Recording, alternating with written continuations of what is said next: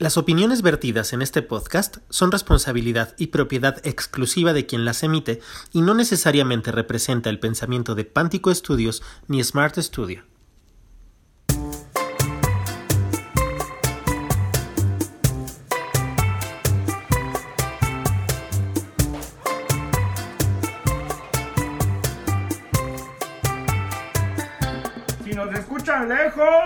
Por Susana distancia. Ay, sí, ¿no? Qué mal chiste, Juan Antonio. Perdóname. Ay, nos hubieras Necesito que, necesito que esta maldita cuarentena termine ya, por favor.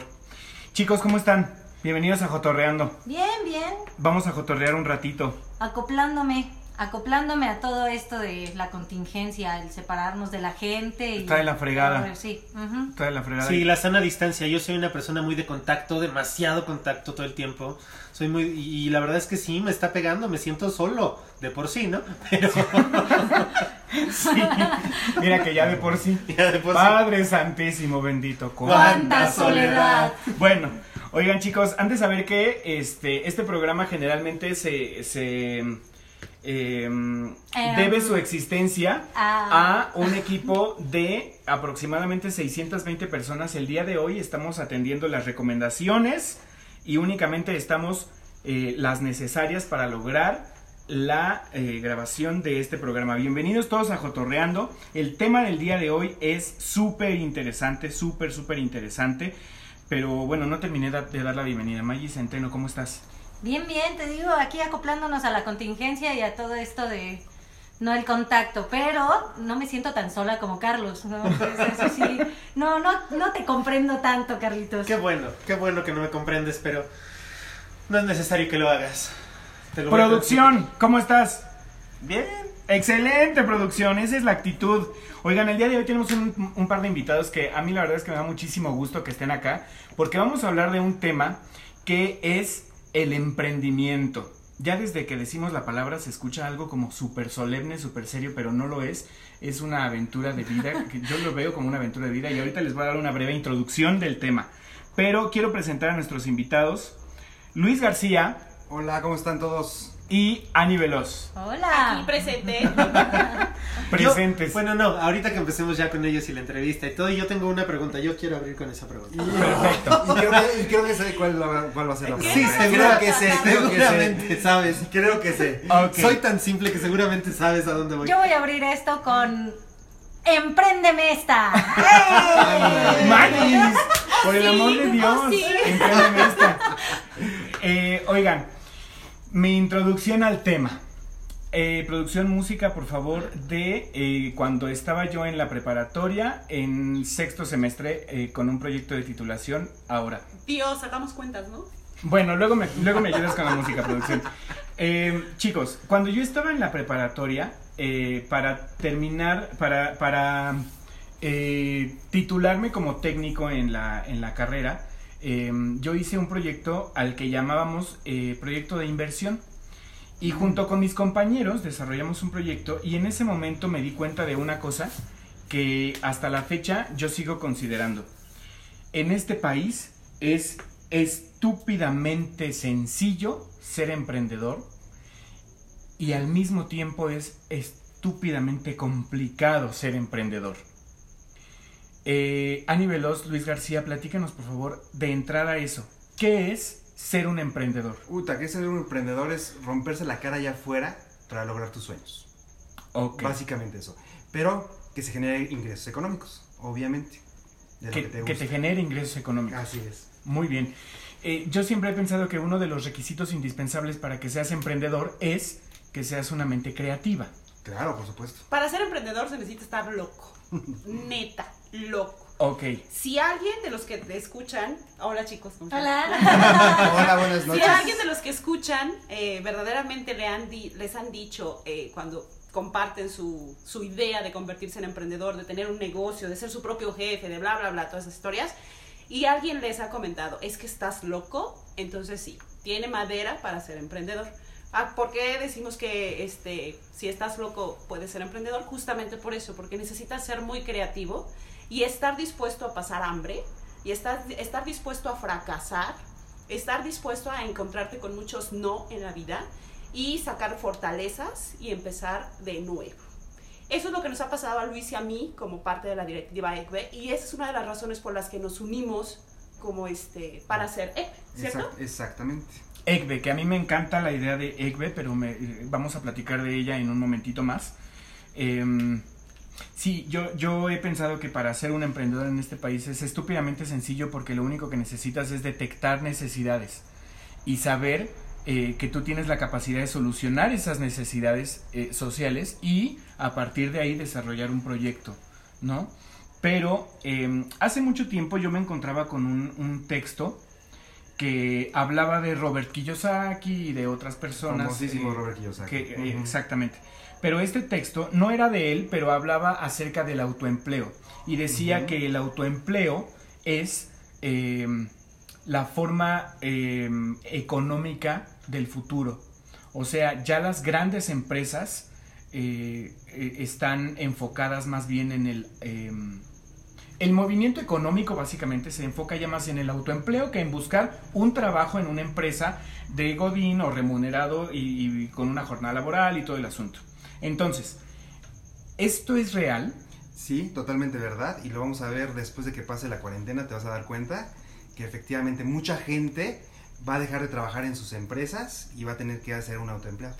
Es una realidad, ¿eh? pero no es nueva. O sea, ahorita está pasando esto, pero no es nuevo. Mucha gente va a tener que ir a salir a vender alitas fritas, a salir a vender papitas, lo que sea necesario para poder subsistir. Venderse uno mismo. Vender medias también. Claro. Yo, lo, yo lo intenté, cuartos. pero cuartos o rentar No cuartos. pretextos. Jalar mesas. Yo, yo lo intenté y fracasé, la verdad, con las medias. Siempre me exigían una completa, entonces no se puede, esto no y va. ya el costo-beneficio, la evaluación y no querían pagar todo. No me sale. Eso, no me salió. No me viene saliendo la cuenta. ¿no? Sí, no, fíjate que yo creo que es un proceso. Para convertirte en emprendedor, aunque tú dices que es estúpidamente sencillo, no comparto tu opinión. Este, es un proceso convertirte en un emprendedor y el primer paso justamente es ser autoempleado. Ajá. ¿A qué nos referimos con autoempleado? Bueno, pues es esa persona que decide poner un negocio, cualquiera que este sea, incluso sin buscar una necesidad. O sea, a mí me gustan las alitas fritas y creo que es un buen negocio y voy a poner alitas fritas afuera de mi garage. Ujú. Y autoempleado es aquella, aquella persona que si no abre el negocio, pues no genera ingresos y si no hay ingresos, pues no come. Así es sencillo. Ajá. Todos nos venden la idea de que ser un emprendedor es súper fantástico porque eres tu propio jefe, porque tú manejas tus horarios, porque tú decides cuándo trabajas y cuándo no trabajas. Lo que no te dicen es justamente que necesitas llevar un proceso para convertirte en emprendedor y el primero es autoempleado. Ese en donde ni sueldo tienes. Así de sencillo. Vas viviendo al día. Todo lo que entra sale, todo lo que entra sale y nunca hay caja chica. Ajá. Y pero eso es algo muy importante, el autoempleado justamente el día que se enferma por COVID-19, pues no abren la changarro. No, hasta aquí llegamos. no abre el changarro Sí. y entonces este pues no genera ingresos y entonces pues no hay forma de comer, ¿verdad? En ECBE decimos una frase que esto nos caracteriza, no sé si aquí en Jotorreando eh, me pueden decir si comparten con nosotros o si pueden levantar la mano, ya sé que no nos ven, pero yo les voy a decir cuántos voy a contar. este, si ustedes tienen la maldita costumbre de comer todos los días, tres veces al día por lo menos. Híjole, el- sí, digo, bien feo. Yo- no, yo- Más, yo no. Más. No. Yo tengo la maldita costumbre de comer más de tres veces Sí, al día, carajo. Cristo ¿Qué? Redentor. Sí. Y creo que sí se nota. Ah, ya te vamos a. Uy, dispen, perdón, Rosa, te pisé. Pues fíjate, con esa maldita costumbre que tenemos, eh, todos los seres humanos de comer y que no nos podemos acostumbrar a otra cosa, justamente un autoempleado, si no sale a trabajar, si no abre el changarro, si no ve clientes, si no genera ventas, pues no hay dinero. Y este es tu primer paso. Cuando tú ese autoempleo lo empiezas a, lo empiezas a generar un proceso, empiezas a, a formalizar ese negocio, empiezas a generar una marca, empiezas a generar un plan de mercade, perdón, un este, plan de negocios, le empiezas a, lo empiezas a registrar ante las instituciones de Hacienda, el SAT y demás, entonces le vas dando formalidad y te vas convirtiendo poco a poco en un emprendedor. Bueno, Pero yo me voy un poquito más atrás, porque antes de eso necesitas tener una idea, ¿cierto? O sea, eso es un startup. O sea, antes de ser un autoempleado, tienes que tener una idea, tienes que tratar de, de satisfacer una necesidad y entonces tienes que ser diferente a todos y entonces... La necesidad no tiene que ser comer Es- en tu casa ni comprar papel de baño, que por Bueno, cierto también, está escaso. ¿eh? Pero bien Caro, escaso. O gel antibacterial o cosas así. Gel O antibacterial, esa huevo, no es la o huevo, porque ya nos dijeron que están a 90 pesos en Oaxaca. el kilo 90 de pesos en. Oaxaca. Y se va a poner peor. Y se va por el peor, sí. A huevo. Pero A bueno. El huevo. El huevo, El el huevo. huevo, el huevo, el huevo. Entonces, no es lo mismo ser un autoempleado que un emprendedor. Digamos, el autoempleado es la base y a partir de ahí te conviertes o no en un emprendedor. Exactamente. Exacto. Exactamente. Sin embargo, en el ecosistema emprendedor, no sé en otros países, en México, en cuanto eres autoempleado, todo el mundo te empieza a sobar la espalda y a decir, ah, wow, eres emprendedor. Pasas a ser emprendedor y la gente te empieza a sobar la, la espalda y te dice, wow, eres empresario. No, güey, no eres empresario. Si fueras empresario, podrías irte perfectamente a recluir en la contingencia y tu empresa sigue generando recursos. Así es. No eres empresario, eres emprendedor. Lo que pasa es que te quieren lavar el coco para que ya creas que estás en otro nivel. ¿Cómo puedes comprobar que eres autoempleado, que eres emprendedor o que eres empresario? Es muy sencillo. Santander, ¿se pueden decir marcas? no, pues, di, di el banco que sea, el banco que sea. co- este, Bancomer, Paramex, Santander, Bancoppel, incluso Quisimos Bancoppel, decir que dijeras la frase así tal cual. El banco que sea. el banco de tu confianza No Sí. mil lo goles. puede no, o sea. avalar. El banco de tu confianza lo puede Así avalar. es. ¿Cómo? Pues tu cuenta bancaria. De verdad. Si en tu cuenta bancaria hay cero pesos, porque acuérdate que todo entra y todo sale, eres autoempleado. Si eres No, ya valió emprendedor, madres entonces. sí, No, Si estás está. generando un capital que se está que se- exactamente. reinvirtiendo tu y todo cuenta ese asunto. bancaria, no necesitas que nadie venga a decirte si eres autoempleado, emprendedor o empresario. Tu cuenta bancaria o el dinero que traes en la cartera va a decir en qué nivel te encuentras. Entonces, nosotros en NECB siempre Mira, intentamos... perdón, es que qué interesante. Me Estoy entendiendo. Bueno. Sí. Está impactada. clases de economía. Se quedó así. Mira, mira. Y entonces, tu cartera te lo dice. Tus, este, tus facturas de las tarjetas de crédito te lo Tus dicen. estados financieros te lo dicen. Este, Tu poder sí, adquisitivo. Tu poder adquisitivo. ¿A dónde te vas de vacaciones? Te dice, bueno, si te vas de vacaciones, ¿no? Te dice si eres autoempleado, emprendedor o empresario. En NECBE lo decimos y tratamos de, ser, de dar nuestro punto de vista objetivo con base en 15 años de emprendimiento de cada uno de nosotros, Luis y Ani, Ujú. este, en lo que nosotros hemos experimentado y por el camino que hemos pasado. Pero además es un camino que no es estático. Unas veces eres autoempleado y subes a emprendedor y vuelves a bajar a autoempleado y bajas más y bajas más y, luego lleg- subes. Y luego llegas a Godín. Ah, no, no es cierto. No, no, es cierto, no es llegas cierto. a Godín, Lloras. Porque, ajá, lloras. Lloras. lloras, Porque en esta- y subes. En esta cadena alimenticia, Exacto. digamos, el Godín sería como el último. No, No, la verdad que crees que no. No. Lo, lo dije de broma, sinceramente lo dije de broma. no, ¿qué crees? Que nosotros amamos a los godines. Ok. Porque creemos que ser godín te permite al mismo tiempo desarrollar un emprendimiento. Así es. Tus necesidades básicas, que es comer, dormir, Vestirte. comer, comer con G, todo. Descomer. Sí, todo. Cochar, cochar es importante, ¿eh? Cochar. Importantísimo. Todo, toda esa parte, el, eh, tu, tu salario de Godín, pues de alguna manera te lo, este, te lo pone seguro.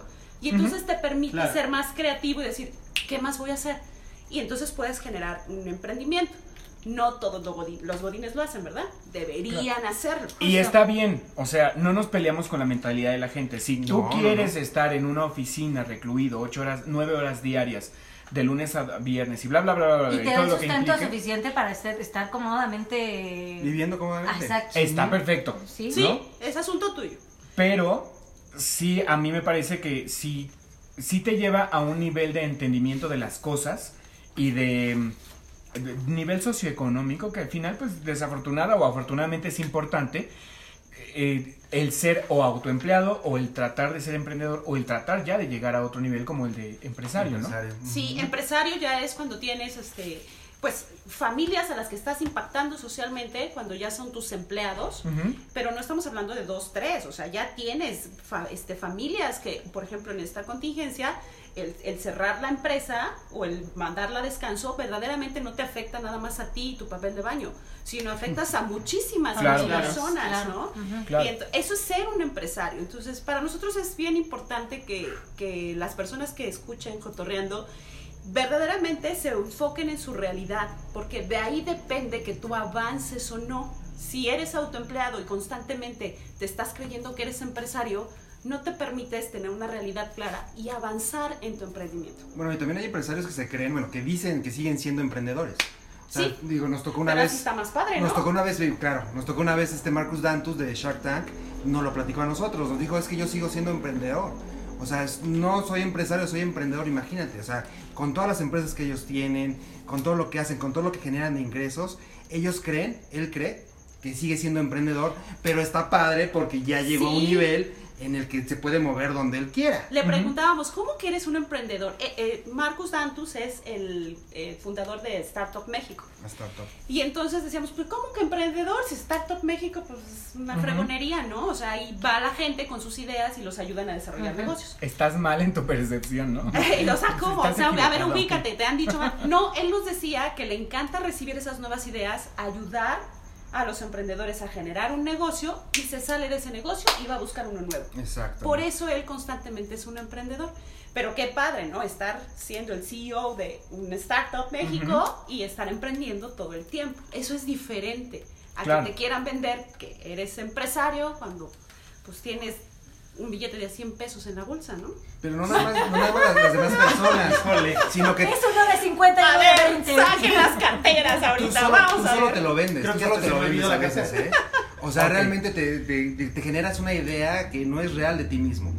Y entonces nos hemos encontrado a muchos emprendedores que se creen empresarios y a muchos empresarios que no son empresarios. Claro. Y entonces normalmente están como en, híjole, quiero aparentar tantas cosas. Y en el ecosistema, hijo, nos damos cuenta como, no siempre al principio. De repente ha sido como que ya conociéndolos más y Ujú. cómo están sus negocios, que la verdad es que no es una realidad. Entonces, digo, las redes sociales se generan mucho para estar eh, manejando información que no es Que real. no es real. Exactamente. A mí me parece súper interesante abordar este tema ahorita, chicos, porque más allá de la contingencia eh, sanitaria que estamos viviendo, se viene en México, y la realidad es que pareciera que es un panorama mundial, se viene una crisis muy in- intensa económica. Y se viene un panorama eh, económico que pues no parece nada alentador, ¿no? Pero a mí me parece bien importante abordar este tema ahorita porque si nosotros nos sentamos ahorita en, eh, en esa postura de, híjole, es que todo se va a encarecer y todo y eh, se nos va a llevar la fregada económicamente, ¿no? Si nos, si nos plantamos en esa postura, híjole, ya nos cargó el payaso, ¿no? O sea, tenemos que tratar de ver un poco más allá y de ver, sí suena bien difícil, pero tratar de ver a partir de este momento de crisis y que no sabemos cuánto tiempo va a durar, tratar de ver una oportunidad y tratar de ver oportunidades de crecimiento económico a partir de ahí, ¿no? Mira, yo te puedo decir que es el momento para que te vuelvas millonario. Ahorita. Sí, en esta crisis. Y después de que pase esto, ya sea un año o dos años, van a venir las historias en las que la gente, hay gente que se va a volver millonaria. Claro. Tal cual. Y tienes que encontrar eso. ¿Qué es lo que vas a lograr? ¿Qué es lo que vas a buscar? ¿Qué es lo que vas a hacer para salir adelante? Y obviamente cuando la gente está más presionada es cuando se, se generan más cosas diferentes, nuevas y mejores. Exactamente. O sea, la verdad es que son momentos importantes en la historia de la humanidad y qué padre que nos está tocando a nosotros esto en este momento para aprender y evolucionar. Y si no, pues ni modo, vamos a seguir estando siendo pasajeros de la vida. ¿no? Selección Entonces, natural le llaman, ¿no? Exactamente, también. Sobrevivirá el más fuerte. Sí, claro. Y es que además eh, podemos verlo desde casos así súper básicos, ¿no? El- Venía yo caminando en la avenida de, del Lago de los Lirios el otro día y vi a un chavo ahí que está vendiendo gel antibacterial. Ok. Hecho por él mismo y me paré y le pregunté, oye, ¿qué onda? Ah, pues mira, yo voy y consigo los ingredientes y es gel antibacterial. Está viendo una oportunidad en un momento de crisis. Claro. Entonces, creo que eso es un gran diferencial en la gente, ¿no? Exactamente. Chicos, ¿qué es, qué rayos es ECBE? ¿Qué demonios es SECB? Díganme ya, Pues por favor. mira, significa emprendedores con visión empresarial. Es eso nada. No, no es cierto. No, ¿qué es Y ya, vámonos. Ya, vámonos. y vámonos. Emprendedor. Fíjate, ahí lo justo lo quisimos poner en el nombre, emprendedores con visión empresarial. Ubícate, todavía no eres empresario, eres un emprendedor y lo que quieres es ascender en la cadena alimenticia y convertirte en empresario. Somos un grupo, eh, somos un grupo de emprendedores, así inició la idea, un grupo de emprendedores que durante mucho tiempo hemos emprendido varios negocios, hemos fracasado muchas veces y cuando lo hemos vuelto a intentar nos sentíamos solos en el ecosistema emprendedor, o sea, tú solito con tus fuerzas. Y entonces, eh, Luis y yo nos conocemos en un diplomado de mm, Bueno, negocios. Del municipio de Iscali, aquí fue totalmente gratuito. Este. Nos conocimos, éramos más personas al principio, ya no Sí. queremos hablar de esa gente porque Ya no, por la favor. verdad es que ya gracias por su participación, Bye. aprendimos, ya no vuelvan. La vida se encarga de quitarte los pi del Sí. camino. ¿Crees que sí, eh? Y eso fue padrísimo, ¿eh? Sí, no lo creíamos. Llorábamos al principio, ¿eh? Te somos honestos. No es fácil. Llorábamos y decíamos, no, no, no, es que no vamos a poder. Pero ya después de las últimas personas que se fueron, este, la verdad es que ya decidimos cerrar las puertas y, de- y sentarnos Luis y yo y decir, ¿Qué a vamos a ver, hacer? ¿qué vamos a hacer con este proyecto ECBE? Porque la gente está creyendo en él. La gente, este grupo lo que hacíamos es que empezábamos a reunirnos una vez al mes. Este, primero surgieron como reuniones nada más, después se convirtieron en meetups. ¿Qué vamos a hacer? Pues vamos a compartir nuestras experiencias, vamos a compartir capacitación, nuestro exper- expertise de cada uno de los miembros y de algo nos puede servir cuando se acabó el curso, ¿no? Y entonces sí, seguimos. Y va, sí, sí, sí, vamos a hacerlo. Y en ese momento fue cuando nos dimos cuenta de que realmente el mundo emprendedor, el ecosistema emprendedor en Cuautitlán Izcalli estaba muy, muy descuidado. Había dos, tres cursitos por ahí, pero la verdad es que cada emprendedor para su santo. Yo lo mío, yo mis clientes y me vale gorro lo demás. Y no aprendíamos a trabajar en equipo. Ese es el objetivo de ECBE, aprender a trabajar en equipo. Lo que te beneficia a ti, lo que le beneficia a Jotorreando, si te beneficia y te hace bien, y yo tuve la oportunidad de apoyar en algo, seguramente me vas a recomendar. Claro. Y entonces me beneficias a mí. Se convierte en una red. Ujú. Exactamente. Pero primero creíamos, digo, lo creíamos porque nuestro eslogan era emprendedores ayudando a otros emprendedores. Cada quien tenía su emprendimiento, entonces nosotros poníamos, poníamos lana para los lugares, poníamos lana para la- el café, poníamos todos. Y llegó un punto en el que dijimos, ¿sabes qué? Sí queremos ayudarles, sí queremos ayudarnos. Pero si no cobramos de esto, ¿qué fregados? ¿Cómo le vamos a hacer? o sea, se nos va a acabar la lana y se nos acabó. Y o se sea, nos acabó. y llegó un punto en el que se acabó. Y se nos acabó. Y entonces Ujú. justamente en ese momento tan crucial en que nos quedamos Luis y yo, decimos, es que esto está funcionando, la gente está creyendo en nosotros, en lo que estamos compartiendo, en estas reuniones mensuales donde nos, nos, este, juntamos los emprendedores, ¿qué vamos a hacer? Decidimos entonces, se cierran las puertas de la directiva, solamente estamos tú y yo, y hasta que esto no empiece realmente a, a despegar, Despegar. no, se, no entra nadie más. Bueno, y así lo hicimos. Y afortunadamente eh, se ha ido transformando. ECBE se ha ido transformando. Empezó con esas reuniones mensuales. Hoy tenemos un- una gran diversidad de productos a través de los cuales ECBE puede apoyar a los emprendedores, apoyar, entre comillas, para la gente que no me ve, estoy alzando mis dos dedos y estoy haciendo así de entre comillas. Ajá. ¿Se lo imaginaron? ¿Se lo imaginaron? Estoy- estamos disque apoyando. Espérate, espérate. A ver. Espérate, espérate. Yo no si puedo decir así, hablar chido y tú sí puedes decir eso. Ok. No, pues, No, pero no bien. pasa nada. Pasa nada. Ok, entonces, este, ahora tenemos varios productos con los cuales, a través de los cuales queremos impulsar las marcas de los emprendedores. Ya no nada más es en Cuautitlán Izcalli, porque tenemos emprendedores en varios este, En todo el estado, primera, primero todo el estado de México. Exacto. Y ya toda la República, en algunos casos, bueno, no todo el mundo. Queremos llegar a todo Queremos el llegar mundo. al mundo. Y seguramente lo harán. Fíjate, eh, tenemos los meetups, que es cada, este, una vez al mes nos reunimos para capacitarnos sobre negocios. Este, eh, trabajamos hasta ahorita, hasta, hasta hace tiempo trabajamos con Sí. Tech Milenio, ajá, de Ok. Cuautitlán Izcalli. Esperemos que todo siga igual. Ajá. Ajá. Este, esa es una reunión mensual, es un meetup. También tenemos en Confianza Connect, que es un programa de radio a través de Facebook, en nuestro, nuestra página de Facebook, Ujú. Ekbe Izcalli. Y en, esa, en ese programa de radio lo que hacemos es compartir las experiencias que hemos eh, desarrollado durante toda una semana, las nuevas noticias del ecosistema emprendedor, a qué gente hemos conocido, cómo están, cómo está realmente el mundo emprendedor este, más allá de las fronteras de Iscali.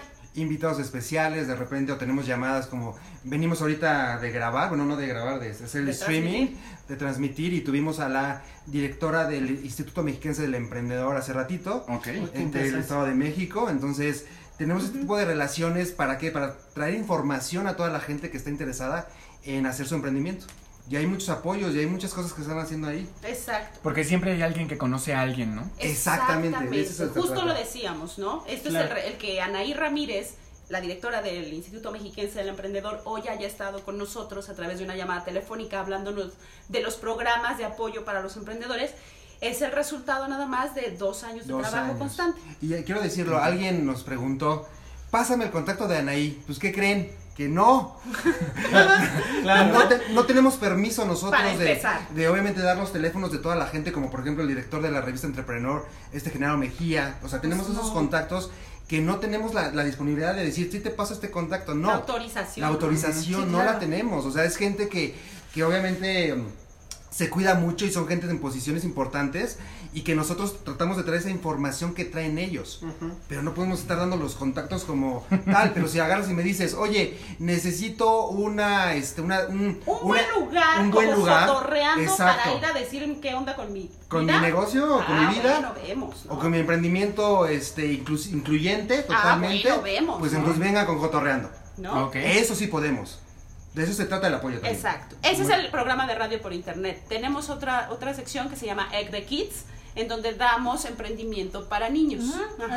Ajá. Tenemos ahorita, ahorita estamos trabajando un proyecto de un ciclo escolar completo con el Colegio Monroe y ahí estamos haciendo emprendimiento para niños. A ver cómo se pone después de esta contingencia. Estuvo bien porque bueno, ya se, se hicieron algunas cosas que estamos probando. Sí, Y, y, ya el y próximo, año, saliendo. el próximo año escolar ya veremos cómo lo vamos a, Sí. a, este, a Esa es otra sección de a EGBE. monetizar. Ok. La otra sección de EGBE es EGBE Producciones y ahí en EGBE Producciones lo que hacemos es ir a entre- entrevistar gente, cubrir eventos, realizar talleres. Hemos hecho alguna sinergia con algunos talleristas que nosotros organizamos el taller, obviamente realizamos la venta con nuestros este, emprendedores y con el público en general y bueno, se da el taller a través de ECBE Producciones.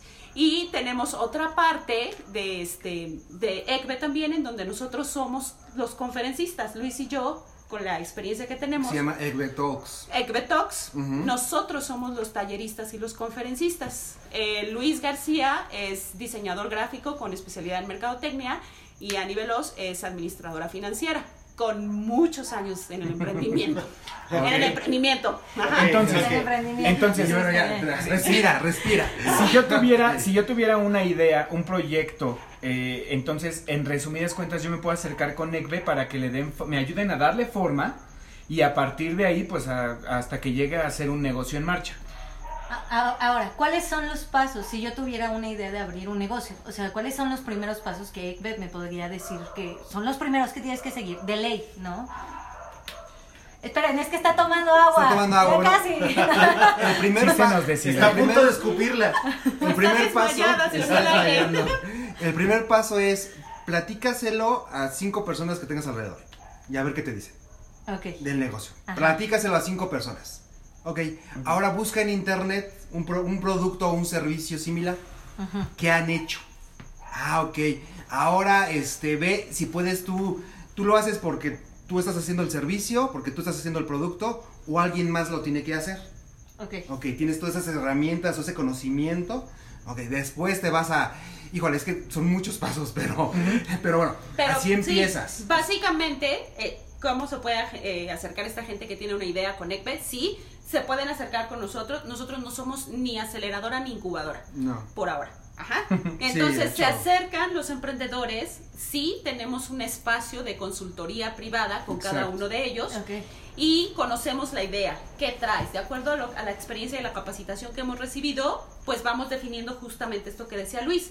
Tu idea ya lo compartiste, bla, bla, bla, una serie de pasos, ¿no? Son una o dos sesiones de consultoría. Que son lo más básico, ¿eh? Lo o sea, básico. lo más básico, lo más y de ahí nosotros te canalizamos hacia los lugares de acuerdo a la- los contactos y las experiencias que tenemos, te canalizamos hacia una incubadora o hacia una aceleradora de acuerdo a cómo tu negocio esté. Y eso sí, te comprometemos a que nos sigas, a que estés asistiendo a nuestras capacitaciones, porque lo que nosotros estamos haciendo constantemente es darte una visión fresca de lo que está pasando actualmente. Tú dices, es que, ¿sabes qué? A mí me late que yo quiero hacer, este, manejarle las redes a alguien, ¿no? Ese va a ser mi negocio. Güey, ya cada quien puede manejar sus redes. Ajá. Pero supongamos que, bueno, es que ese caso. Pero es es que supongamos que yo eh. quiero ser media manager. Sí, güey, te tienes que estudiar entonces, ¿no? Ok, Claro. ya- pero ya Ajá. estudiaste, Ani. Ya estudiaste media manager, ok. Muéstrame tu trabajo. ¿Qué has hecho tú? ¿Qué te avala? No, pues mi gusto, ¿no? Por las redes. Mi Bueno, pasión. Muéstrame tu análisis que has tenido de alguna marca en las redes. ¿Sí? Y cómo Ajá. podrías mejorarla. Esta parte de consultoría y confrontación con el emprendedor es lo que nosotros hacemos en las consultorías privadas para que ya eh, con bases, así con más aterrizado en la realidad, dices, ok, no tengo negocio, ¿no? Ah, Claro. Ok, no sirvo para eso. ¿Tengo, tengo oportunidad o no? Ok, me mato. Porque también hay, Claro. también hay un análisis. Nosotros no conocemos todos los sectores. O sea, No. conocemos algunos sectores. En el momento que tú me traes un proyecto, un, este, un- algún proyecto, el que sea, vemos si ya tenemos expertise en eso o buscamos y analizamos también por nuestra parte. Vemos si ya conocemos algún emprendedor que ya lo haya hecho, como lo ha hecho. Y entonces así también te podemos asesorar. Oye, ya conociste esto, ya hiciste esto, ya, Sí. ya está esto en otro lado del mundo lo están haciendo así. Entonces, de esa forma nosotros los podemos complementar. Y sobre todo, como ya traemos una base de, de emprendedores, ¿no? Que constantemente asisten a nuestros talleres, que se han acercado con nosotros, que nos piden asesoría y demás. Este, cuando tú me cuentas tu idea, a lo mejor ya no es idea, a lo mejor ya está echada a andar, ¿no? Y ya estás vendiendo. Y en ese momento yo puedo sugerirte, en esas consultorías privadas, puedo sugerirte, ¿sabes qué? Es necesario que puedas hacer sinergia con esta persona para que no solamente le vendas al cliente final, sino que hagan un negocio más grande y lleguen a esta empresa. Y entonces eso en las consultorías lo que hacemos es eso, hacer sinergia entre los emprendedores para que ambos crezcan Networking. exactamente. Parte networking. Pero es. desde dentro, o sea, hacemos los networking en el Meetup, en todos, ¿no? Se presentan, cambian tarjetas y demás. Pero en la consultoría privada decimos, a ver, tú, mira, tú con Antonio podrían hacer un match y una sinergia y entonces generar un podcast que se llame Jotorreando, ¿no? Eso es lo que nosotros hacemos. Bueno, ustedes se conocieron no sé cómo, pero es un ejemplo. es un ejemplo nada más. Sí. Y, no Porque nada- al rato van a decir, mami, mira la Ani, se puso ahí el de que ella los presentó. No, no, no, no, no. ¿De acuerdo? Y no nada más un networking nuestro, sino cuando vamos nosotros a los eventos, también conocemos más gente. Y entonces decimos, ah, oye, te puedes, te puede servir hacer este, esta alianza con esta persona. Exacto. O sea, eso es lo que tiene la ventaja con nosotros, porque, vaya, sí cuidamos mucho las relaciones y los contactos que tenemos en el buen sentido, pero sí estamos tratando de hacer que la gente que nos sigue y que está con nosotros crezca, porque de eso se trata. Si no crecen, pues no sirve de absolutamente nada. Nada, de nada. ¿Cuál, qué, tan, ¿Qué tan fácil eh, es convertirse en un emprendedor en México? Es muy fácil. eh, Ani, yo no coincido con Ani lo que dijo que era muy difícil. No es muy fácil. La cuestión es hacerlo bien. Pelea, O sea, pelea. Ah, pelea. ahora resulta que es Ahorita, fácil. espérense, ahorita saco el, el- la Después de alberca 15 del lodo. años. Sí, ahorita nos. Espérate, déjame, le echo el agua encima, espera. Mira, es muy fácil hacerlo, sacar tu, tu, este, tu puesto de las alitas. Hasta ahí es muy fácil. Pero ya hacerlo bien y mantenerte es otro pez. Tener un changarro es fácil. Eh, bueno, es Ah, que. tener un changarro, y a veces no tan fácil, ¿eh? Porque si no hay ventas, lo tienes que cerrar. Yo, quiero, yo quiero hacer un comentario. A- Hace rato Ani dijo que lo que quería que los que nos escucharan su- eh, identificaran su realidad. Yo creo que eso es algo bien importante. Yo desde hace, no sé, do- 2010 más o menos, entré a, a la empresa de los shows infantiles para fiestas. ¿No? Entonces, pero como actor, como animador de fiestas. Entonces, estuve unos cuantos años trabajando en eso y era bastante padre. Chócale, yo, yo animaba baby showers. Es padrísimo. La verdad es que la animación es bien divertida. Es una joda, pero es bien divertida. A lo que voy es a que de pronto unos amigos nos decían, ¿por qué no hacemos una empresa aquí en Iscali? ¿No? Y dices, órale, suena como bien. Pero yo siempre he creído, de cierta manera, que la creatividad artística está peleada un poquito con la cuestión de la creatividad empresarial. ¿Por qué? Porque no es lo mismo nosotros crear el producto que venderlo. Nosotros no Ahí va tenemos... una cuestión. Ahí va una cuestión. Nosotros no teníamos ni tenemos hasta la fecha ni la labia, ni los contactos, ni pa- para salir al mundo y decir, mundo, véanme, aquí estoy. Porque después trabajé en otra empresa que, se, rela- que se, eh, era de teatro escolar. ¿No? Entonces, de pronto era una onda de, ¿por qué no hacemos nosotros lo mismo? Y yo decía, es que yo no sé hacer esto. Yo creo que es muy válido también en nuestra realidad, desmiéntame porque a lo mejor el equivocado soy yo. Porque también es algo que puede Puede pasar. pasar que yo esté equivocado. Eh, creo que muchas ocasiones es muy válido decir, ¿sabes qué? O sea, está bien chido, quiero hacer esto, pero yo no tengo la capacidad de hacerlo y voy a meter a Magis, que ella va a ser la representante de esto y ella sí puede hacerlo. Ajá. Creo, creo que es muy importante también darse cuenta para qué es- estamos, qué, qué podemos y qué no podemos hacer. Claro. Sí.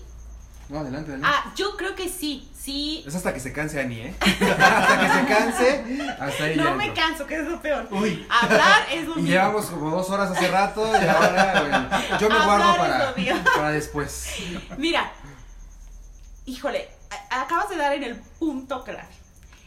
Una de las cosas por las que aparentemente, y vuelvo a entrecomillar, aparentemente el arte con los negocios, pero este, no solo el arte, ¿eh? o sea, muchas otras áreas con los negocios. Es que yo soy químico, yo no sé vender. Es que yo soy artista, yo no sé vender. Es que yo pinto, yo no sé vender. Es una maravillosa excusa para no hacer lo que tienes que hacer Ok. porque puede ser artista, astrofísico, administrador, o en su caso diseñador gráfico. Parte Ajá. También Ok. Y hay cursos de negocios. ok, ok. Ajá. Y ay, no me digas, yo Ay. sea por Luis, perdón. ¡Mano, está sangrando! No te preocupes, las pedradas cayeron bien co- combo breaker. Perdón, yo lo decía No te por mi preocupes, socio. Y por, por nosotros y por todos los miles y millones de diseñadores. Diseñadores. Por ti y por todos tus compañeros. ¿no? Exactamente. Besototes donde quieras. Este, pero es una maravillosa excusa. Nadie nacimos ap- este, sabiendo. Sabiendo, sí, claro. Es una maravillosa excusa que tiene el creativo para decir yo no me encargo de ese asunto. Alguien más hágase cargo de las ventas, alguien más hágase cargo de la relación o de los números, ¿no? De las, las entradas y salidas y a mí denme mi presupuesto y yo me muevo, ¿no? Pero Ani, eso está bien. tienes No, que, es sea, una maravillosa excusa para no hacerte cargo de lo que te toca y eso es aprender. A lo mejor aprendiéndolo también, también resulta que no es tu expertise, tu expertise es otra cosa, pero sí necesitas aprenderlo. Y aquí el segundo paso, metes a Maggie, ¿verdad? ¿Por Y qué a mí? ¿Por qué a mí? Bueno, pues porque te tiene cara de Él te financiera. escogió, él te escogió, él te Usted escogió, tiene ¿eh? cara de que como aquí pone el orden. Y si te pones Este, los lentes, no. peor. Ah. Y entonces, sí, también el conformar un equipo en donde cada uno de los miembros tenga una expertise enriquece maravillosamente el proyecto. Pero eso no quiere decir que si Magis trabaja con los números, tú estés excluido de los números. Claro, No, no, sí. Ajá. Y que si tú eres artista, Magis está excluida de lo que puede pegar o no en la artisteada. Claro. O sea, no, todos tienen que saber de- del asunto, pero cada uno tiene sus eh, partes específicas de experiencia. Por ejemplo, aquí, yo soy el rostro guapo, Luis es la inteligencia. Claro. Somos Pinky y Cerebro. Cerebro. No, bueno, yo soy. Cerebro. Ok. No, bueno, gracias, el ¿eh? Pinky no está nada agraciado. Madre santa. No, ¿sabes qué es con cariño, Luis García? Ajá, así es. Yo creo Y que por eso es muy importante la capacitación. sí. O sea, en un principio siempre es importante capacitarte en los diferentes ámbitos del negocio, aunque no lo vayas a ejercer tú.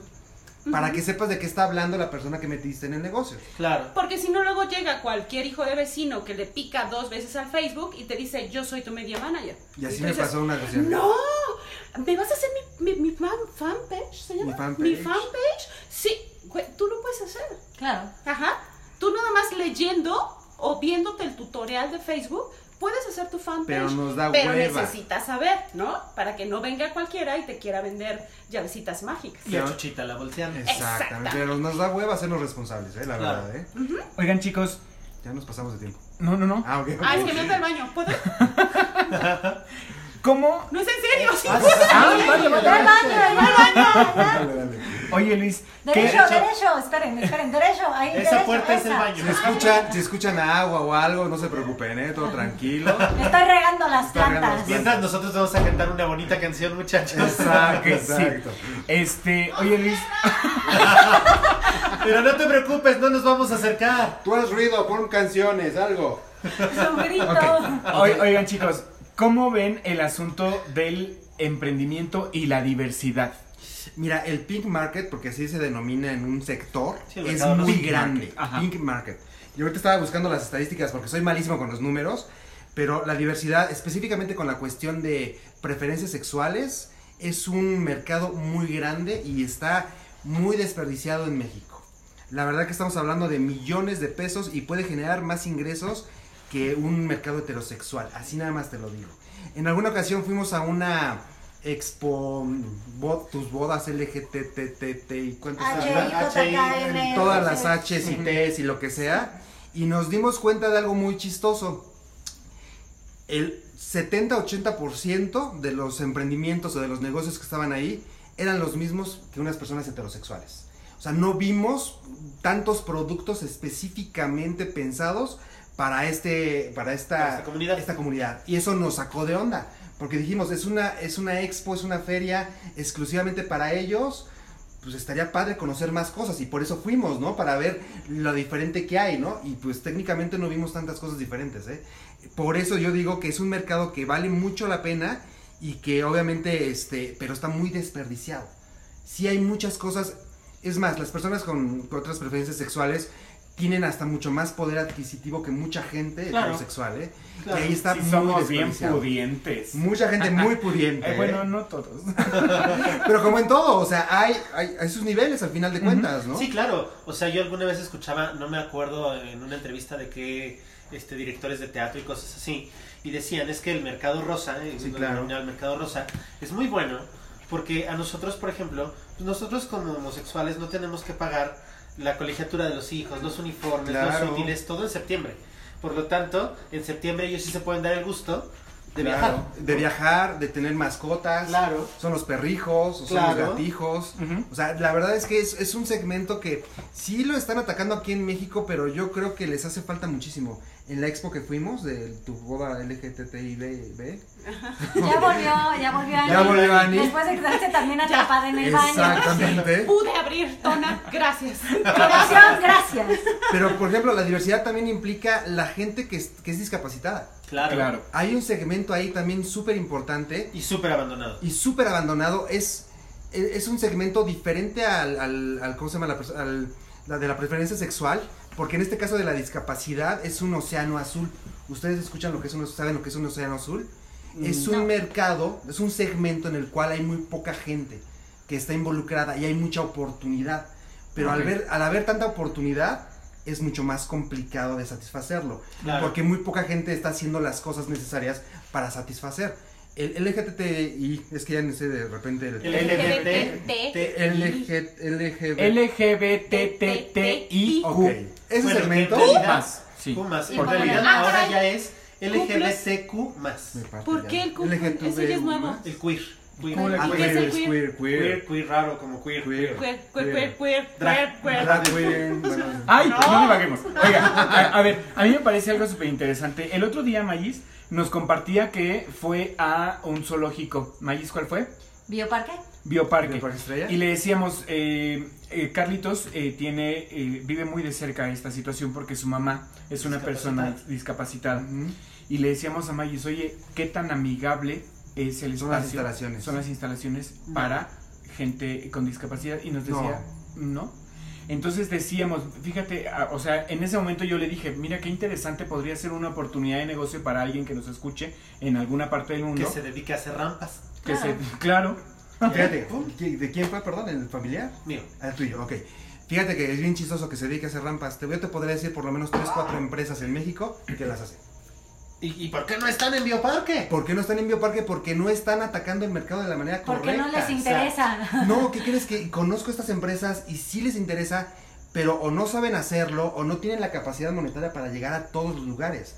O sea, hay una demanda muy grande y la oferta es muy pequeña. Ese es el problema. O porque Sí, la legislación de esos bioparques y eso, pues se la pasan por donde les acomoda, Claro. ¿verdad? Porque debe de haber una haber, legislación que diga, este Claro. es un espacio no, público. no hay la, sí la hay. O sea, Porque no hay discriminación, sí en ese hay. sentido hay discriminación. Claro. Y yo, eh, yo lo, lo veo, mi mamá sufrió un infarto cerebral hace 5 años. Gracias a eso quedó discapacitada. No se puede mover, no puede caminar, necesita silla de ruedas. hace cinco años que, que- que le ocurrió que empezábamos a salir en la silla de ruedas y todo, nos sentíamos raros porque ella era como la única en el súper, por ejemplo. En una plaza comercial donde los elevadores los utilizan los que van al gimnasio, los que van de- con, con los, los, este, las mil bolsas de las compras, etcétera. Claro. Eh, y entonces a lo que iba es, ahora en una plaza comercial nos hemos encontrado hasta 7, 8 personas en silla de ruedas. Está o sea, está a la alza, pero bien cañón la discapacidad. Mira, te vamos a recomendar algo. Váyanse a vivir a Querétaro. Neta, el fin de año la pasamos en Querétaro. Luis, ¿cuánta gente en silla de ruedas gente. había en el centro? Yo puedo decir que la gente el fin de año, cuando estuvimos ahí en la plaza general, yo creo que un 5 o 6% era gente discapacitada. Cuando una- aquí ya es, es mucha, punto es cero, no mucha, sé ¿eh? cuánto, ¿no? Sí, exacto. Sí, Había claro. muchísima gente en silla de ruedas. Pero preguntaste algo bien importante, Carlos. Este, alguien, hablaste del- de, los negocios que se pueden generar para discapacitados y nosotros también vemos la parte de como discapacitado, ¿qué puedes tener de negocio? Claro. Ajá. Porque finalmente tú como discapacitado tienes gente regular a tu lado que de alguna manera genera ingresos para ti. Ajá. Pero si esa gente no está, ¿Qué ¿tú vas a qué hacer? vas a ¿Qué hacer? vas a hacer? Claro. Exactamente. Justamente en esa parte, ECBE es incluyente. En realidad no nos importa con quién te acuestas, a quién amas, en quién crees. No nos importa si te mueves o no te mueves. Lo que nos importa es que tengas una idea de negocio. Y si esa idea de negocio es viable, vamos a hacer lo que sea, en- lo que esté en nuestras manos Para linkearte y que se haga realidad. Porque verdaderamente hemos conocido gente con discapacidad, y lo acabamos de conocer acá en la Ciudad de México, el chico este de la silla de ruedas. ¿Quién? ¿Cuál de todos? Porque El de que sufrió un asalto Ah, ok, ya, ya sé. le dispararon, un chico con prometedor su futuro, dispararon, a él le dispararon directamente y lo dejaron paralítico. Y está en silla de ruedas. De ahí él ha hecho un negocio Un negocio de silla de ruedas. de silla de Totalmente ruedas. hechas a la medida, sí, sí, claro. Pues sobre las mismas necesidades que él sobre tiene. sus propias necesidades, pero aquí en este en especial en el caso de la discapacidad y creo que también de la diversidad sexual y de la discapacidad.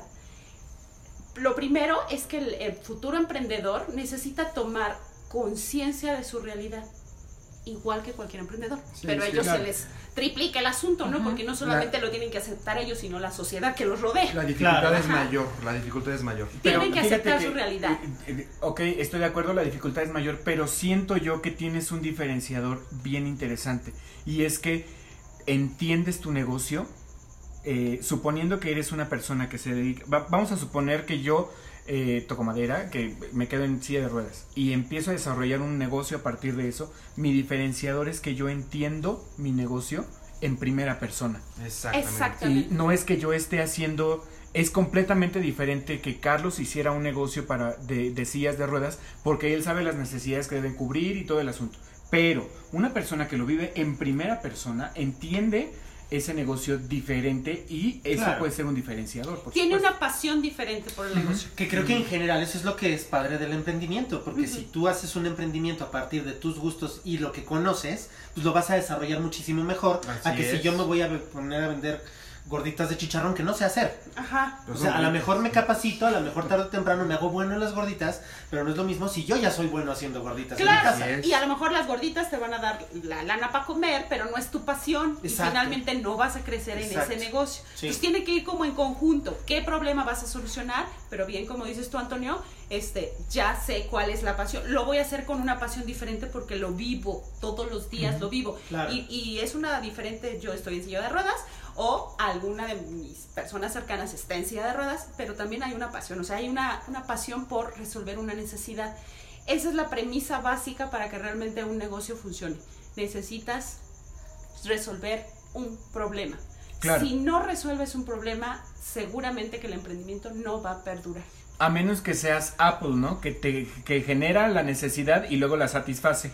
Y Pero- pero, te la vende diferente para porque creó surgió, otra necesidad. surgió para cubrir una necesidad de él, Claro. que era Claro. en la comunicación. Ya después genera este, Ya que generó todo lo que generó y dices, ahora tengo para hacer lo que se me antoja, Sí, entonces claro. ahora sí genero la necesidad de un celular nuevo. Llegaste, Emocional. llegaste a un ejemplo que en mercadotecnia y a nivel internacional, este, obviamente todo el mundo queremos ser Apple, ¿no? Pero esos son unicornios. Así los denominamos en mercadotecnia, son unicornios. Un- ¿Existen los unicornios? No. O son muy pocos, ¿cierto? Entonces, realmente, ¿cuántos vamos a llegar a ser un unicornio? Hay, Claro. que, hay que ser bien realistas, o sea, no vamos a llegar, la mayoría, el 99.9% de los emprendedores, no vamos a llegar a ser un unicornio. ¿Qué vas a hacer durante, en todo lo demás? Esa es la cuestión, pero mucha gente está muy enfrascada en ser el siguiente Steve Jobs, el ser, no, espera, vas a ser tú mismo, haciendo lo que te gusta, haciendo y llegando hasta donde puedas llegar con todas las herramientas que tengas. Oigan, yo para, para... No, espera, espera. No, no, no. Es- no va a cerrar todavía, espérame. Es que para, para revisar todo este tema del emprendimiento, yo personalmente lo divido como en tres. Eh, los factores internos, qué necesidad ves, qué necesidad quieres satisfacer o qué eh, eh, proyecto quieres desarrollar. Factores externos, si un estudio de mercado, si tu proyecto es viable y bla, bla, bla. Pero factores externos legales. Es decir, cuestiones de permisos, cuestiones de todo lo legal. ¿Te enfrentas a grandes problemas realmente cuando, cuando llegas a ese punto como emprendedor? Sí, bastantes, ¿eh? La parte legal es muy importante. Em, De repente alguien te puede demandar porque estás ocupando el mismo nombre que ellos. Por eso te dije al principio, hay que investigar si alguien más ya lo está haciendo y cómo lo está haciendo. Y si va a ser tu propia, tu próximo competidor al final de cuentas. ¿Cómo se llama? Y si te vas a llamar igual, por lo menos, tienes que llamarte de otra forma. Entonces sí te pueden demandar, si es una cuestión legal. Si te quieres colocar un negocio, como por ejemplo aquí, aquí que estamos en Smart Art Studio, si quieres poner un negocio, necesitas tener la cuestión de los permisos. Eso es una cuestión legal también. eh, tener eh, todo lo necesario para que a principios de año vayas al municipio y pidas los permisos y llenes y te digan eh, no hay formatos. Porque normalmente Ajá. pasa eso, ¿no? Claro. No hay formatos. Ok, entonces hasta marzo, y bueno, ahorita con el coronavirus, no te preocupes. Híjole, entonces, ¿sabes qué? Este año les voy a decir, la mayoría no va a tener sus permisos. Así me pasó en alguna ocasión. Yo hice todo mi movimiento este, ante el municipio, eh, fue en marzo ya cuando tenía todo, y hasta diciembre me dieron la, la licencia. O sea, es, es una estupidez. Es, pero esa es la parte también legal, en la parte de cuestiones. ¿Por qué? Porque van a llegar, eh, pueden llegar este eh, supervisores y te pueden clausurar. Es que no tienes tus permisos, ah, pero tengo mi acuse de recibo. Sin broncas. Sí te afecta. Sí te afecta, por ejemplo, que hagas alimentos y los quieras envasar, y los quieras, por ejemplo, ahorita que mencionabas lo del, lo del este, el, el gel antibacterial, Ujú. Ok, el chico se puede meter en una bronca si lo, si lo cacha algún inspector de salubridad. ¿Por qué? Porque ¿dónde está comprando los, los, la materia Claro, prima? los ¿Dónde lo está haciendo? Es, realmente dices el, ¿Qué procedimientos el procedimiento y es el eso? 97% de alcohol o no sé qué fregados, sí o no, cómo lo estás midiendo. Ese tipo de situaciones. Y ya se dio el caso ahorita, la semana pasada estuve escuchando en las noticias que había gente en el centro vendiendo ese tipo de, de geles antibacteriales y no sabían qué era lo que tenía. Es muy peligroso. Claro. Por eso hay segmentos y hay productos y servicios que hay que estar muy, muy en cuidado con, con la parte legal. Sí es muy importante. Sí, aunque también está la otra parte, ¿no? o sea, no todo que maldito gobierno, ¿no? No, así yo voy a ser la abogada Sí, del diablo. Voy a ser la abogada del diablo. Mira, yo creo que el, uno de los factores más complicados en el emprendedor es que crean su negocio. Y entonces, si tú quieres eh, legalizar el negocio, registrar la marca y no sé qué, y el logotipo y el permiso, entonces, ese es el proceso, ¿no? Para que entonces formalices tu negocio. El emprendedor normalmente te dice, no, pero ¿y si no funciona? ¿Y si no pega? Y yo ya fui, pagué el permiso, yo ya fui, pagué la marca, y si no pega, porque es parte de nuestra cultura. Mejor ahí me la llevo, veo si sí pega, y ya que esté afianzado, entonces lo doy de alta.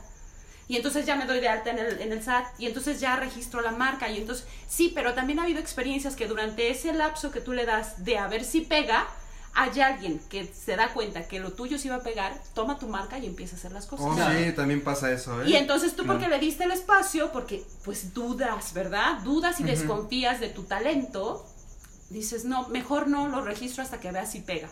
Ha pasado también el aspecto contrario. Sí, los trámites burocráticos son burocráticos, son complicados, sí, es una lana, sí. También te arriesgas a que dices, sí, esto sí va a pegar y lo voy a registrar y no pega ni más. ¿no? Sí, pasa también. Ajá, también pasa eso. Y entonces, pues finalmente son inversiones que a veces se pierden. Pero que finalmente las formalizas, porque si sí haces lo que tienes que hacer y si sí da los resultados que tú quieres, tú ya tienes registrada esa marca, ya estás dado de alta en el SAT, ya estás este, haciendo lo que tienes que hacer. Vienen algunas convocatorias muy interesantes este, sobre créditos, sobre este, dinero a fondo perdido que trae, trae el gobierno y tú podrías acceder, pero no estás dado de alta en SAT. Y entonces no puedes acceder. Claro. Ajá. O no tienes la marca registrada de tu, de tu marca. Y entonces no puedes acceder a ese tipo de beneficios porque no estás formalmente constituido. Por eso es importantísimo validar tu idea de negocio. Antes. Así es, antes de que ya lo saques al público en general y que le inviertas 500 mil pesos, valida la idea de negocio. Primero una validación muy sencilla y simple fue platícalo con cinco personas. Ya después cuando tengas tu, tu, tu este, modelo mínimo viable, ¿cómo se llama? MVP. Tu MVP. Tu MVP ya lo vas a empezar a vender. Y, y también checa que, a qué mercado le quieres llegar, ¿eh? Porque tú crees que tienes el producto y resulta que a nadie le interesa lo que a ti te interesa. Exactamente. Entonces, como, ¿para qué? ¿No? Es que yo creí que las, la- las alitas con sabor a chirimoya iban a pegar cañón. A nadie, bueno, nadie conoce ni la chirimoya. No, pero o sea, sí. ¿cómo va a Sí. pegar? ¿no? En una ocasión, Ajá. con una amiga nos fuimos al centro, iba a hacer la marcha de la diversidad, y entonces compramos como 100, 200, no me acuerdo, un montón de botones de arcoiris y de cositas al respecto, ¿no? Y dijimos, Ya este es el negocio, Ajá. nos vamos a la marcha. Pregúntame cuántos vendimos. Cero. O sea, pero- Como dos, Pero a ver- uno ella y uno yo. Y nos los autocompramos. ¡Haber ganado! ¿Por qué? Porque todos allá pues no les interesaba y ya traían su Y outfit además se todo, regatearon, o ¿no? Sí, nos ¿En regatearon. cuánto, me ¿Cuánto es lo menos? Pero ¿cuánto tiempo antes habían hecho eso? O sea, ¿cuánto tiempo antes habían comprado las este, No, realmente, botones? no, pues es que fue así como, oye, si No vamos fue a... planeado. Ah, es que es ahí donde viene el detalle. Si ustedes hubieran creado una marca, unos, una marca que a lo mejor no la habían registrado, no te preocupes, no la registras. Porque cuesta como 3 mil pesos registrarla, lo que tú quieras. Ok, pero seis meses antes empiezan a sacar sus productos y entonces en la comunidad de amigos lo empiezan, empiezan a generar contenido de valor en las redes para que los conozcan y ya para que llegue el día de la marcha, a lo mejor ya hasta gente va a ir a buscarlos a ustedes porque saben que van a traer este producto. Y si normalmente, como los mexicanos lo hacemos, nos vamos como el borras, digo, para que quien sepa quién es el borras, levante la mano. Híjole, ya valió madre. Ok, la generación se nos mató. Conozco, conozco el, el referente, pero no sé quién es el bueno. Ok, ya valió gorro la generación. Producción, ayúdanos, por favor, Con el borras. Nos vamos así porque precisamente es, esto puede funcionar, puede pegar. Claro. Pero luego, luego haces las cosas al. Al chilazo. Ajá. Chilazo. Y te sale contraproducente como a J Balvin. ¿Qué? Que estaba vendiendo sus tapabocas Ah. de colores porque acaba de sacar su disco de colores. ¿Quién? Ahorita, ahorita en este momento. Bueno, se le fueron encima todo el mundo y su imagen para abajo. Entonces, porque se te ocurre que puede pegar, no haces una validación de tu idea y ahí vas y te Claro. das en la cara. Entonces, ante eso, dices, pues es que pues todo el mundo va, ¿no? A- de colores, pues voy a llevar mis botones. Pues sí, pero ya van de colores. Ya, ¿para qué Ya no quieren, un botón, de, más colores? colores, Sí, eso ¿no? pasó. Digo, la verdad es que realmente nosotros nos fuimos, creo que una semana, dos semanas antes a comprar las cosas. Claro, así nos Pero pasa tú con toda pasión crees que sí lo Sí. vas a vender y pues... Sí, exacto. también es otra parte, otro segmento que es, por ejemplo, las personas indígenas. Hay otro segmento ahí, ahí también, ¿eh? Para emprender. O sea, Porque ellos son muy productivos. Pero por supuesto que son muy productivos. Hay aplicaciones que, que son hechas para poder aprender náhuatl, por ejemplo. Aprender a leer, o sea, aprender, o sea hay, hay, hay cuestiones incluyentes precisamente en toda la sociedad. Yo me acabo de descargar una aplicación que es para aprender lenguaje de señas mexicano. Exactamente, gente que no escucha, gente que no ve, Que ge- o no sea, habla. es precisamente, se puede, se puede emprender en cualquier sector, pero los sectores Claro. más vulnerables, que son todos los que hemos mencionado, pues obviamente es más complicado. Nos lo decían en alguna ocasión, estuvimos en una expo de medicina ahí en Naucalpan, Ujú. que nos decía un chico mexicano que había ido a Estados Unidos, venía de, del MIT, era una cuestión médica, ¿cómo se llamaba su emprendimiento? Era una No. aplicación. No, No hago qué era, pero era una persona que había generado cuántos millones de dólares. Había recabado millones de dólares, estaba en la conferencia y decía, imagínense, emprender en medicina, emprender es difícil. Él lo decía así. Y luego emprender en medicina en el área médica es complicado, o sea, doblemente difícil. Ahora emprender en medicina y discapacidad, triplemente complicado. Eso es una realidad que nos está diciendo una persona que lo está viviendo y que está teniendo éxito de alguna forma. Entonces, en los diferentes sectores es complicado, eh, pero sí es muy fácil llegar y estar ahí, Sí. pero no, no, no Sin genera se puede. Sí Sin se embargo, puede, se puede. sí se Ah, sí, puede, claro. pero fíjense que esta, esa es una experiencia que nos ha tocado vivir. Nos ha costado mucho trabajo, mucho trabajo a EGBE acercarse, acercarse a la comunidad y conocer emprendimientos de la comunidad LGBTTI. Ujú. Oh, sí. Digo, De verdad, ha sido complicado. Eh, no sé, eh, incluso me sentí, como yo a título personal, me sentí así como, como excluida y re- discriminada, ¿no? Porque tú eres hetero, sáquese, ¿no? No te voy a tú contar eres, de lo que se tú eres trata. buga, les nos Buga. llaman. Buga. Buga, tú eres Bugas. buga, no te voy a contar de lo que estoy hablando. Y nosotros le decíamos, no me importa qué, qué preferencia tienes, me importa que traes un emprendimiento y quiero saber de lo que es, porque vamos a hablar de negocios, no voy a hablar de con quién te acuestas, voy a hablar de negocios contigo. Claro. Y nos ha costado mucho trabajo entrar en la comunidad. De hecho, este, no tenemos ningún emprendedor ECB que diga yo soy, orgullosamente soy LGBTTI Bla, bla, bla. Más. plus. Ajá. Soy, y, pero soy emprendedor. O sea, a mí me vale madres tu tarjeta de presentación como parte de la comunidad. A mí lo que me interesa es que eres un emprendedor y estás generando una idea de negocios. Eso es lo que a mí me importa. Nos ha costado mucho trabajo. Entonces, si ustedes nos pueden contactar con alguien que nos pueda compartir Que sobre tenga su alguna negocio. idea verás. quiera llevarlo a De cabo. verdad, verás. porque, porque justamente pues estamos sesgados, ¿no? Decimos que es incluyente y no conocemos a nadie así de cerca que esté generando un negocio. Claro. Entonces, si ustedes tienen algún contacto que nos pueda servir, En, en algún, verás. en algún punto estuvo una persona al principio sí. que era es una persona lesbiana y le dijimos claramente y directamente en qué te podemos apoyar para generar un producto específico para la comunidad. No lo pensó, oye qué padre que están interesados. Tiempo después le valió gorro, nos excluyó totalmente y se fue con la comunidad. ¿No? Está bien, bueno, nosotros O, o a lo mejor díganos el protocolo, porque a lo mejor no sabemos el protocolo de cómo comportarnos, Ay, ¿no? no sé. Y a veces se nos sale el barrio, pero pues díganos cómo, pero digo, a mí me parece que si EGBE dice que es incluyente, de alguna manera estamos sesgados si no tenemos esa parte. Porque Claro. discapacidad sí, porque hemos conocido artesanos también, porque, Ajá. o sea, pero nos falta esa parte. No he tenido un emprendedor ciego, no. No, pero bueno, invitados siempre pero Invitados ciegos Bueno. sí, sordos también, hemos tenido un sordo. pues tuvimos Bueno, sí, que habla en, en Bazar PM. Una Oh, chica que sí, tiene una chica que tenía discapacidad discap- au- auditiva y ¿qué hacía asiste la a- chica? a- Hacía este, Manualidades, ¿no? Sí, a- este, pulseras y no sé qué. Ok. Pero no Mm. hemos tenido de la comunidad. Nada más que en esa ocasión que fuimos a la expo boda LGBT, este, bueno, con un miedo para sí, que nos gente- entrevistáramos.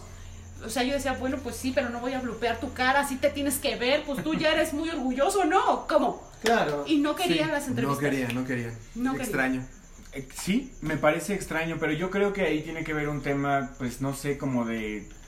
eh, podría yo aceptar mi homosexualidad, pero no quiero un escaparate, ¿no? No sé. Ah, Cada cabeza es un mundo. cada cabeza es un mundo. Pero si voy a hablar de negocios, no Pues voy sí. a hablar de tu sexualidad ni de tus posiciones favoritas. Voy a hablar de business. A lo ¿no? mejor ese es el problema. Que no voy a. Que no vamos a hablar de posiciones favoritas. Más o menos cómo te acercas. Ahí está el protocolo, Sí. combínalos. O sea, tengo que combinar. Sí, Híjole, mi expertise no es el. Pero de acuerdo. Oigan chicos, ¿qué Estudiaré. consejo, ¿qué consejo le dan a la gente que tenga un proyecto y que quiera desarrollar? Híjole, pues tiene cantidad de consejos. Ven con nosotros, es lo que van a Ven con decir. nosotros. Exacto. Claro. El No, sí, ¿eh? consejo, sigan ¿eh? nuestras redes. La, la verdad es que sigan a gente que la ha cagado. ¿Por qué? Porque normalmente queremos seguir a ellos, a esas personas, esos, esos gurús que todo lo hacen bien y que están hasta arriba. No, sigan a la gente que la ha cagado y que de alguna forma lo dice. Yo la he regado y he perdido tanto. ¿Por qué? Porque tienen la experiencia ahí. ¿Quién no la ha regado en algo? En relaciones, en el trabajo, en los negocios. Todos la hemos regado. Bueno, sigan a alguien que la ha regado, pero no es homeless. O sea, Ah, bueno. no, o sea, está O sea- emprendiendo o haciendo algo. porque- Es mi ejemplo claro, a seguir ese claro. desde ahí, del baldío de al lado. No, no, no. Claro, porque igual lo puedes seguir y te da todos los tips y entonces ya no lo ¿Cómo haces sobrevivir? tú. Ya no lo haces tú, esa es la cuestión. Mi mamá siempre decía, así sea la peor obra de teatro que vayas a ver, te enseña lo que no debes hacer. Exactamente, ese es el punto, exacto. Sí, Luis y yo tenemos esa, esa premisa.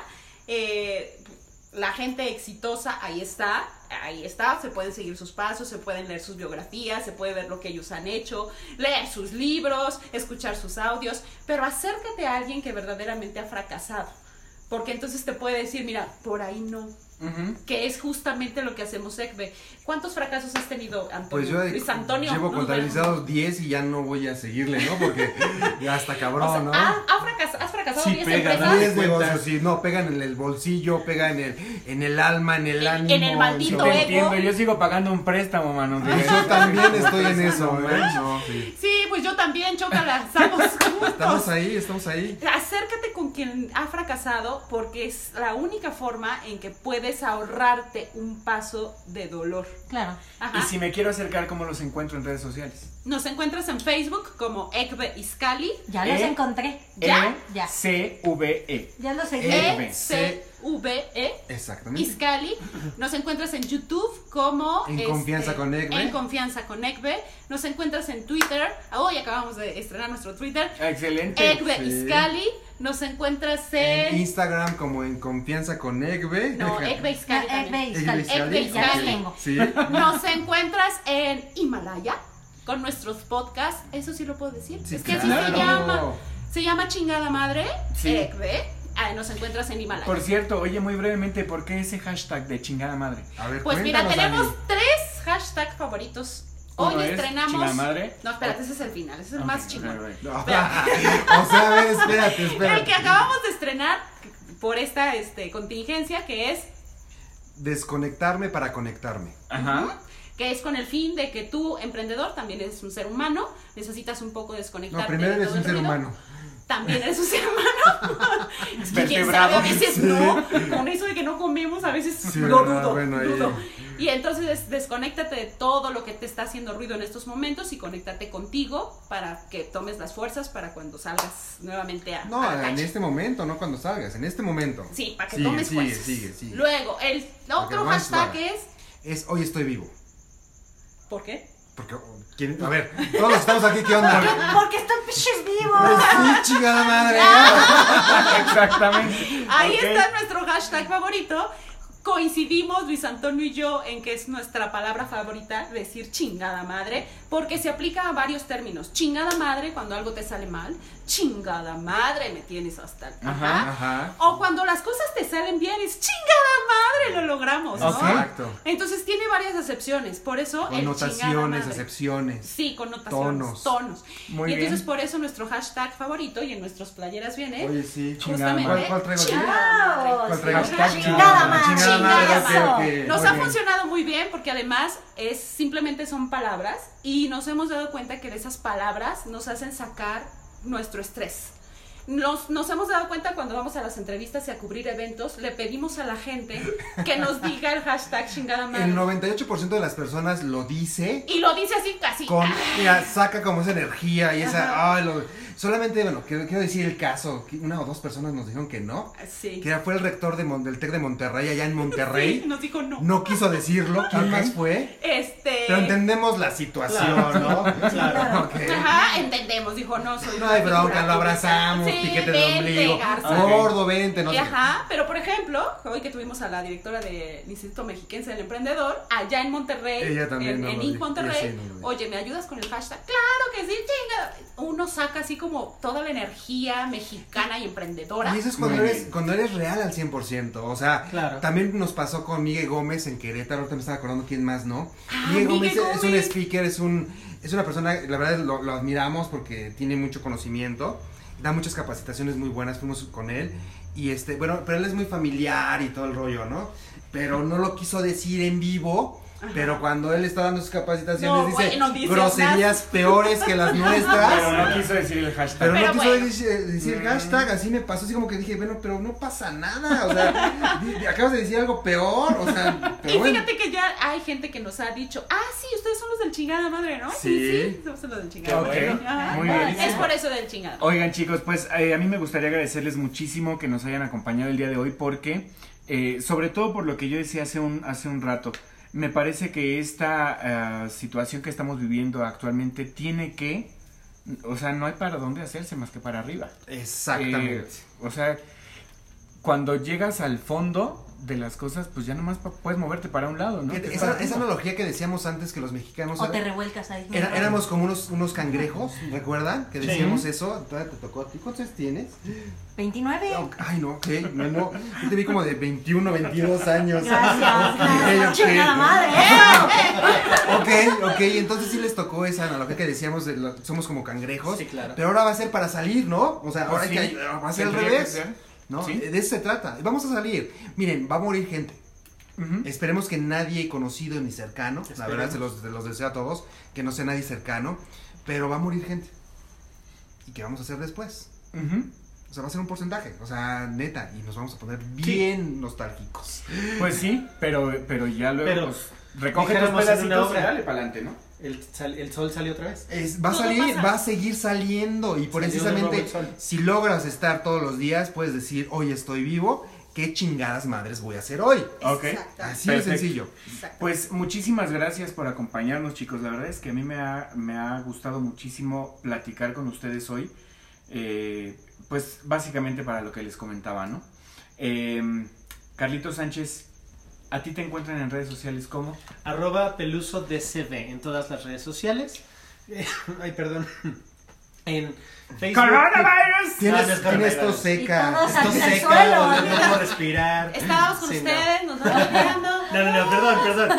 Soy alérgico al polvo y me puse a hacer eso en mi casa, entonces por eso. Eso Eso dice. dice No, el, lo juro, el- paciente Arroba peludo. ¿eh? Peluso DCB, Twitter, Instagram y Facebook. De Ok. C V, B. de diseño y comunicación visual. Ay, Dios. Ok, Perdón. Maya Centeno. Yo justamente así, Maggie Centeno, Instagram, Face, Twitter no, no utilizo. Ya les dije que uso TikTok. Y aunque me dijeron y me juzgaron, ¿qué creen? Toño desinstaló, digo, instaló TikTok. Ya me descargué ¡Caíste! TikTok. ¡Caíste! Ah, pero me TikTok. he diciendo en el programa anterior, no, qué horror, qué horror, ya cállate. Y yo llego, No ¿puedes pude. grabar esto? Lo voy a subir a TikTok. No pude evitarlo, no pude evitarlo. Luis García, ¿tú tienes redes sociales personales? Así es, es Luis García, eh, me encuentran ahí en Facebook, nada, bueno, en Instagram también, de repente se me va el asunto. Ani Veloz. Ani Veloz eh, en Facebook y en Twitter estoy Ani, hashtag chingada madre. Sí, ya me acordé, es Luis-GG81 en Instagram y en Twitter también. ¿Ya tienes. Twitter? Ya tengo No. Twitter. ¡Oh, oh, maldita sea! Oigan, recuerden también, recuerden Maldita también que eh, este programa tiene sus redes sociales. Estamos en Instagram y en Twitter como Jotorreando. Jotorreando. Eh, muchísimas gracias, eh, como siempre, a nuestro buen amigo Producción Tona, que tiene sus redes sociales también, eh, su canal en YouTube que es. Eh, Paradoja TV. Y este, pues muchísimas gracias a eh, Smart Studio, que a pesar de todo, pues seguimos aquí al pie del cañón, ¿no? Y a Pántico Studios, que nos, eh, que nos hacen el parísimo de estar al, al pie del cañón con las grabaciones de Jotorreando. Esperen, esperen noticias, porque tenemos muchísimas sorpresas eh, de aquí en adelante. Chicos, muchísimas gracias. Gracias a ustedes por habernos acompañado. Gracias por la invitación. Yo, Gracias. yo digo que nos despidamos con un chingado madre todo. Sí. Espera, espera, espera. la gente que está del otro lado, por favor, lo grite con nosotros. Espera, pero antes de que vamos a, vamos a publicarlo en vivo, esto, Sí. aprovechando que estamos todos reunidos y ahorita les vamos a dar su crédito. Su crédito, o sea, son 300 pesos por Ay. tarjeta. Tienen exactamente 6 días para pagarlo. Es un crédito accesible. Perfecto. Intereses Todo es business, todo todo es business. A ver, a ver. Perfectísimo. ¿Estamos Bueno, pues listos? nos despedimos. Sí, sí. Hasta la próxima. Entonces, eh, y pues Ay. hay que decir que sobre todo, hashtag ¡Chingada madre!